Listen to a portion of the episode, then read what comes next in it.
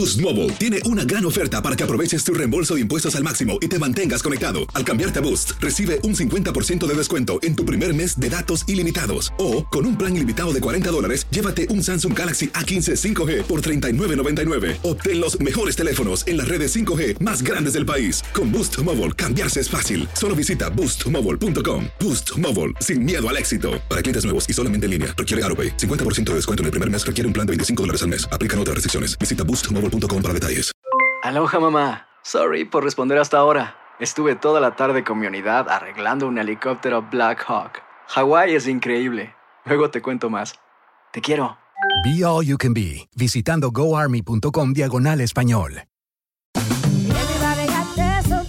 La venta para amigos y familiares de JCPenney está de vuelta. Desde el lunes ahorra 30% extra en artículos por toda la tienda. Esos son ahorros adicionales por encima de nuestros precios bajos. Dile a tus amigos, ven con tu familia y ahorren en grande. No olvides, ya se acerca el Día de las Madres. Y tenemos todo lo que mamá quiere: joyería, belleza, salón y tarjetas de regalo. JCPenney, vale la pena. Cupón válido del 29 de abril al 5 de mayo en selección de estilos. Aplican exclusiones. Detalles en la tienda jcp.com.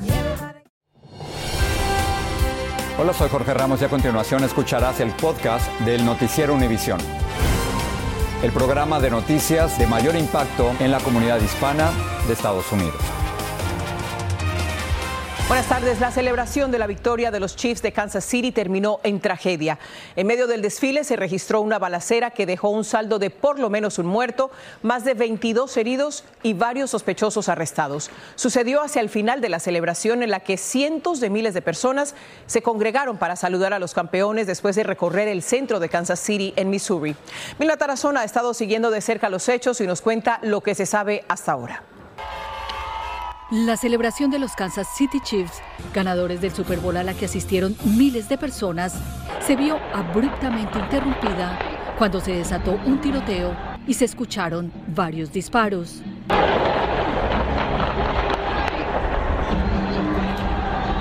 Luego se desató una estampida humana. Los 800 miembros de las fuerzas del orden destinados a cuidar el evento salieron corriendo en diferentes direcciones en medio del caos para neutralizar a los pistoleros. Este fue el momento en que fanáticos de los Chiefs ayudaron a las autoridades y se abalanzaron sobre un hombre al que finalmente detuvo la policía. Varias personas que resultaron heridas seriamente quedaron tendidas en el piso. Mientras los paramédicos llegaban, los asistentes rodearon a las víctimas y les dieron primeros auxilios. Los heridos fueron evacuados del área en ambulancias a hospitales cercanos. Este adolescente, aún en shock, resultó lesionado al caerse mientras huía del tiroteo. Dice que escuchó los disparos, pero no vio al pistolero o pistoleros. Tengo rabia por lo que pasó, dijo la jefe de policía, y lamentó que lo que debió ser una fiesta hubiera terminado en tragedia. Y el Hospital de Niños Mercy de Kansas City dijo que recibió a 11 menores que resultaron heridos en el incidente y nueve recibieron heridas de bala. El equipo de los Chiefs lamentó lo sucedido y dijo que sus oraciones están con las víctimas y sus familias. Regreso contigo. Terrible esto, Vilma, muchas gracias. Cuatro policías resultaron heridos, tres de ellos de bala, cuando un sospechoso de maltrato animal les disparó en Washington, D.C. Los agentes acudieron a la vivienda del sospechoso para cumplir con una orden de registro y negociaban su posible entrega. Se espera que los cuatro policías se recuperen de las heridas. Por cierto, hoy se cumple el sexto aniversario de la matanza de 17 estudiantes y maestros en la secundaria de Parkland, en la Florida. Padres de familia eh, de víctimas expresaron su frustración por la falta de acción por parte del Congreso y legisladores demócratas dijeron que el Congreso tiene la facultad de evitar que los rifles AR-15, como el que se usó en esa matanza, caigan en manos de adolescentes inestables. Un líder republicano del Congreso sonó la alarma al anunciar que Estados Unidos enfrenta a una seria amenaza nacional.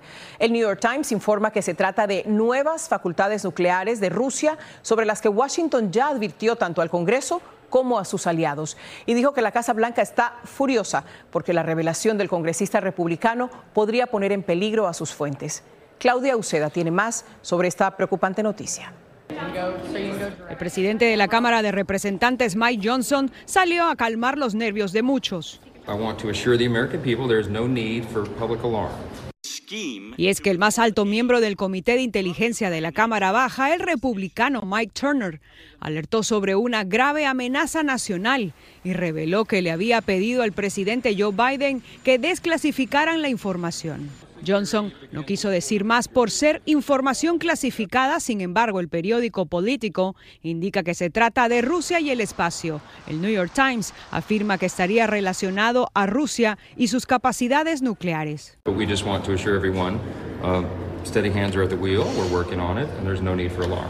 Turner, en una carta a sus colegas, afirmó que el asunto es urgente sobre una capacidad militar extranjera desestabilizadora lo que hizo que sonaran las alarmas. Seguramente quiere poner algo al debate público ah, para que haya más participación. Seguramente no quiere que haya acciones unilaterales por parte del Ejecutivo. No todos en el Congreso tienen acceso a ese tipo de información. El asesor de seguridad nacional de la Casa Blanca, Jay Sullivan, se mostró frustrado por la revelación del congresista.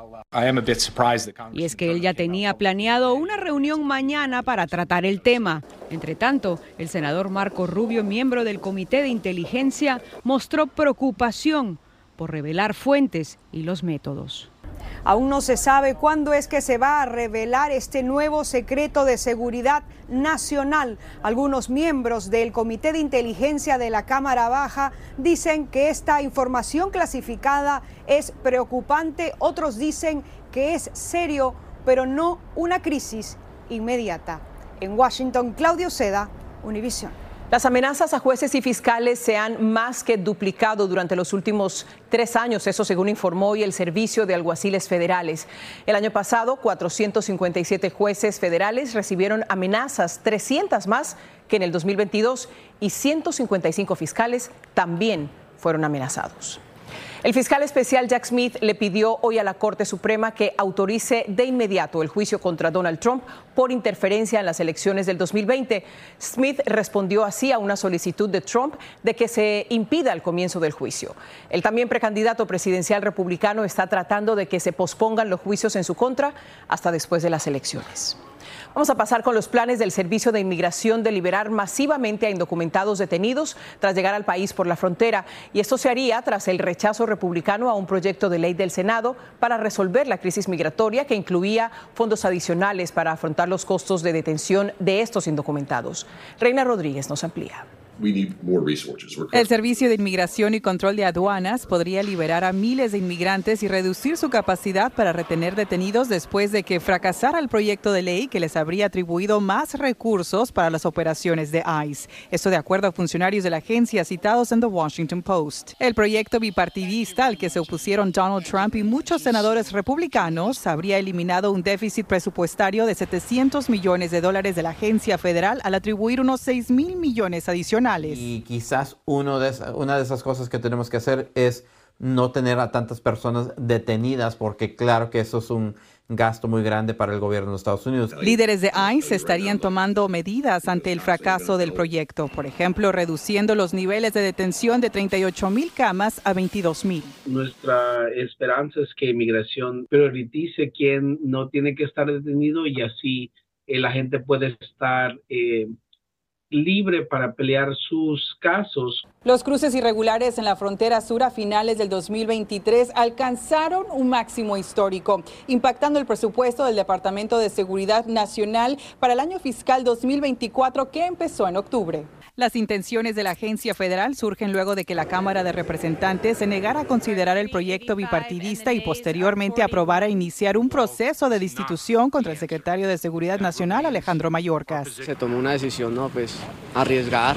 Autoridades migratorias dieron a conocer que se registró una disminución del 50% en el número de ingresos ilegales en enero. Aún así, funcionarios de DHS aseguran que una reducción en sus operaciones dañaría significativamente la seguridad fronteriza. En un comunicado dijeron que sin fondos adecuados para CBP, ICE y USCIS, el departamento tendrá que reprogramar o retirar recursos de otros esfuerzos. En McAllen, Texas, Reina Rodríguez, Univisión. Hablemos ahora del balance de poder en la Cámara Baja después de que el demócrata Tom Zausey ganara el escaño del destituido George Santos. Ahora los republicanos van a quedar con una estrecha mayoría de 219 frente a 213 demócratas. En la actualidad hay tres escaños vacantes que desocuparon dos republicanos y un demócrata. Esto significa que el nuevo presidente de la Cámara solo puede darse el lujo de perder dos votos en cualquier proyecto o medida. Aunque los republicanos tienen un voto más que cualquier mayoría típica, las tres vacantes significan que pueden perder hasta dos votos y aún aprobar legislaciones si todos los congresistas están presentes. En Nueva York arrestaron a un hispano por robar en una tienda Macy's en un centro comercial de Queens junto a otros cuatro delincuentes que están prófugos. Se trata de Darwin Gómez, quien también estuvo implicado en la paliza de un grupo de inmigrantes a dos policías en Times Square, pero fue liberado bajo fianza. El joven de 19 años enfrenta ahora doble acusación por asalto y por agresión a policías. Si no sabes que el Spicy McCrispy tiene Spicy Pepper Sauce en el pan de arriba y en el pan de abajo, ¿qué sabes tú de la vida? Para, pa, pa, pa. Dicen que traigo la suerte a todo el que está a mi lado. Y esa es mi mala fortuna. Basada en el clásico de Juan Rulfo, llega Univisión, El Gallo de Oro. Supongamos que la caponera puede inclinar la suerte a quien ella quiera. ¿Estás tardando en conquistarla? Con Lucero, José Ron y Plutarco Asa. Este gallo está cambiando la vida. En una historia legendaria de amor y azar. No trates de cambiarme, no lo vas a lograr. El Gallo de Oro, gran estreno miércoles 8 de mayo a las 9 por Univisión. Estás escuchando el podcast del noticiero Univisión. Pasamos a México, donde la esposa de Obed Beltrán, el mexicano que murió en el tiroteo en el metro de Nueva York, habló con Jessica Cermeño. En su natal Puebla le contó que lo recuerda como un padre amoroso y trabajador. La viuda le pide la repatriación de sus restos lo más pronto posible. Hola mami, buenos días, que te vaya bonito ahorita en el kinder. Igual a tu hermanita que les vaya bien ahorita que van a la escuela. Obed Beltrán siempre tenía palabras amorosas para su familia. Él les grababa los mensajes en video o en audio todos los días en el metro de Nueva York, donde el lunes perdió la vida. Las amo, bonito día mis princesas, igual a tu mamá, les dan un beso. Las amo, mis tres niñas preciosas. Desde que lo conocí, era un amor incondicional, era, estábamos conectados, era algo así como que y justo el lunes acabábamos de cumplir 14 años, era nuestro aniversario. Samantha Arellano y sus hijas de 12 y 7 años viven en Tehuacán, Puebla, en el centro de México. Ella nos relató con inmenso dolor que su marido, quien trabajaba en la construcción, no era una persona sin hogar, sino un padre ejemplar. Eso me acaba porque se va a trabajar por ellas, por mí, por nosotras, por su familia. Y que nada más de momento un idiota baje y haga eso. Obed tenía 35 años y llegó a Nueva York a mediados de 2022. Cuando regresaba de trabajar recibió una bala en el pecho en medio de un tiroteo entre bandas en la estación de Mount Eden, en el Bronx. Samantha estaba hablando con él cuando todo ocurrió.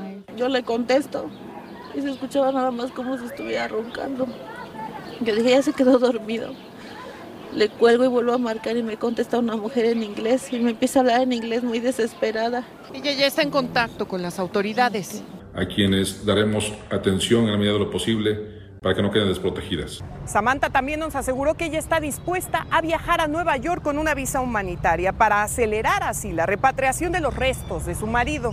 Algo que por la investigación del crimen podría tardar semanas.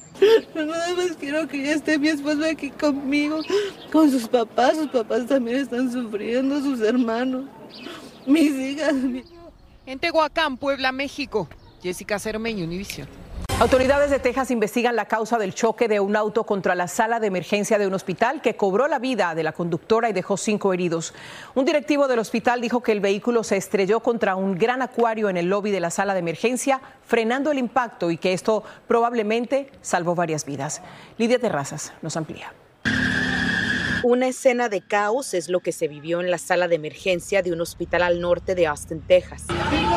Cuando una conductora chocó su auto con la estructura donde se encontraban pacientes y personal médico. La conductora del auto sedán, que terminó incrustado en la sala de espera, murió y fue identificada como Michelle Holloway, de 56 años de edad.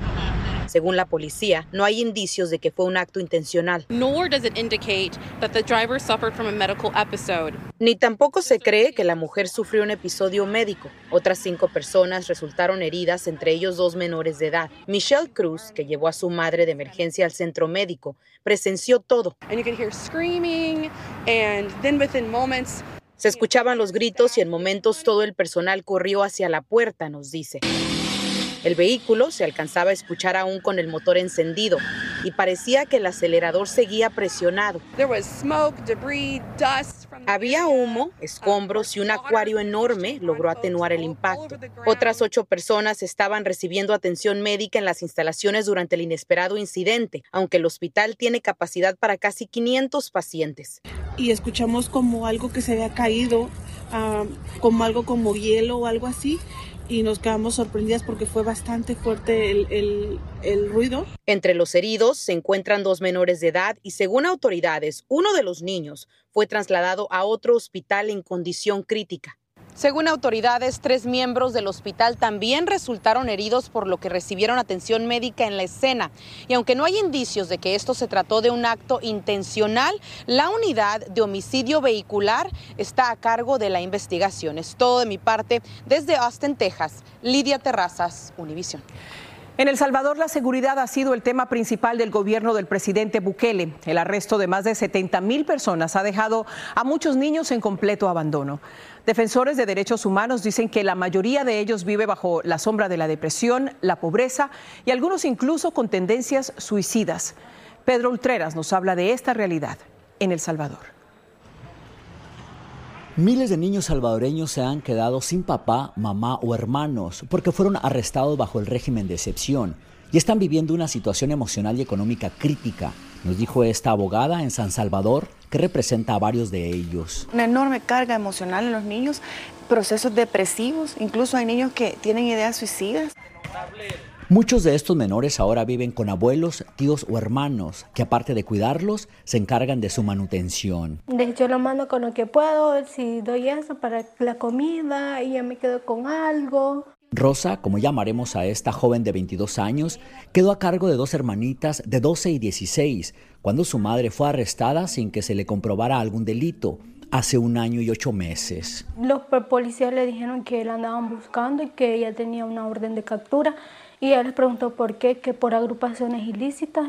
Cuando las visitamos, una de ellas cumplía 12 años y estaba pasando un muy mal día. Mi último cumpleaños y me lo festejó. Y hace falta. La hermanita de 16 padece convulsiones frecuentes. Desde el arresto de su madre, dice que su enfermedad ha empeorado. He estado convulsionando todavía más fuerte. Aparte de los gastos de casa, ahora deben cubrir unos 100 dólares mensuales en promedio por el paquete de insumos básicos que la familia está obligada a cubrir por cada detenido.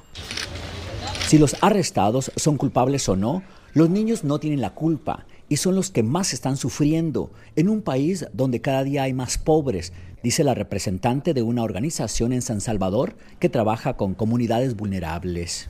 El gobierno no está construyendo programas para prevenir y al revés está profundizando la pobreza. Se estima que bajo el régimen de excepción se ha arrestado a más del 1% de la población total y más de 40.000 niños habrían quedado a cargo de terceras personas. El Estado le ha fallado a un sector de la niñez salvadoreña, dice la abogada. Nosotros que estamos en el territorio sabemos y conocemos el dolor de los niños, conocemos la situación de los niños, el abandono en el que estos niños están. El temor, dicen expertos, es que esos niños crezcan con algún trauma o resentimiento en contra de la sociedad o el mismo gobierno por el dolor que ahora están sufriendo y algún día traten de vengarse. En San Salvador, El Salvador, Pedro Ultreras, Univisión. Las autoridades sanitarias de Alaska identificaron la primera muerte conocida relacionada con un virus llamado Alaska Pox. El virus puede causar lesiones en la piel, inflamación de los ganglios linfáticos, dolor muscular y fiebre. Desde su descubrimiento en el 2015 se han registrado siete contagios. La enfermedad suele ser leve, pero las infecciones poco frecuentes. Hoy es el día de San Valentín y según datos oficiales el 94% de las personas cree en el amor y el 53% de los consumidores planea celebrar el Día del Amor y la Amistad. Se estima que cada persona gastará en promedio unos 185 dólares, lo que equivale a cerca de 26 mil millones de dólares en total. Y esta celebración de San Valentín llega en momentos en que la inflación está disminuyendo en el país. Sin embargo, la mayoría no ha sentido este alivio en los bolsillos. Según el índice del precio al consumidor, los precios de los alimentos aumentaron 0,4% en enero de 2024. Estos que ven en sus pantallas son los productos que más contribuyeron a este incremento. Luis Mejid nos dice cuándo vamos a sentir ese alivio. Decir que la inflación está bajando no le sirve de mucho a quienes celebran hoy el Día de San Valentín. Me costó bastante tener un precio económico porque la flor ha subido bastante. Que las flores estén más caras hoy es esperable. El problema es que están más caras que en años pasados y no solo las flores. ¿Dónde sientes más el aumento? ¿En qué tipo de...? En, lo que es la renta y en la comida la comida básica, sí. ¿Has dejado de comprar cosas, por ejemplo, de comida por como que, que, no comes ya? Ah, a veces la carne, la carne está más de 15 dólares la libra. Parece no importar a quién le haga uno la pregunta. Antes esta libra costaba 5 dólares, ahora vale 6.99. La mayoría se queja y busca formas de ahorrar. Acá compras cebollas en un dólar, allá te las venden en cuatro. La pregunta obligada es cómo es posible que si la inflación está bajando, usted y su bolsillo no se sientan mejor. El asunto es que el dólar no te rinde y ese es el gran problema, porque tu salario está aquí, pero los productos están acá. Menos inflación es bueno, pero algo que hay que entender es que el que baje la inflación no significa necesariamente que bajen los precios. Significa que los precios no están subiendo al mismo ritmo que lo hacían antes, sino en menor grado. La gente quiere que ese precio, de vez de que esté aquí, que baje, pero eso sería fatal para la economía de Estados Unidos, ya que si eso pasa, quiere decir que entraríamos en una recesión automáticamente. O sea que el que los precios bajen no sería bueno.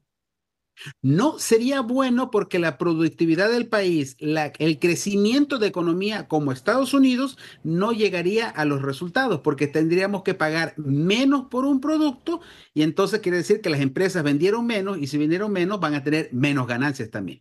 Los economistas creen que los precios y su salario eventualmente se van a equilibrar, pero para eso todavía hace falta tiempo. En San Francisco, Luis Mejid, Univisión. A todos los que creen y celebran este Día del Amor y la Amistad, les deseo un feliz día. Buenas noches, nos vemos mañana. Así termina el episodio de hoy del podcast del Noticiero Univisión. Como siempre, gracias por escucharnos.